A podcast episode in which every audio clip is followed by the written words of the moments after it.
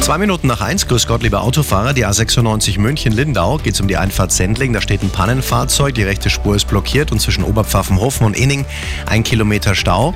Und das bedeutet aktuell 45 Minuten Zeitverlust, das ist aber viel. Die A99 Ostrichtung Nürnberg zwischen Haar und dem Kreuz München Ost liegen Gegenstände. Und eine Meldung aus dem Stadtgebiet, Rosenheimer Straße zwischen Orleansstraße und Franziskanerstraße, eine Ölspur. Bitte Vorsicht. Der Verkehr, präsentiert von Kirschwerkstätten im München.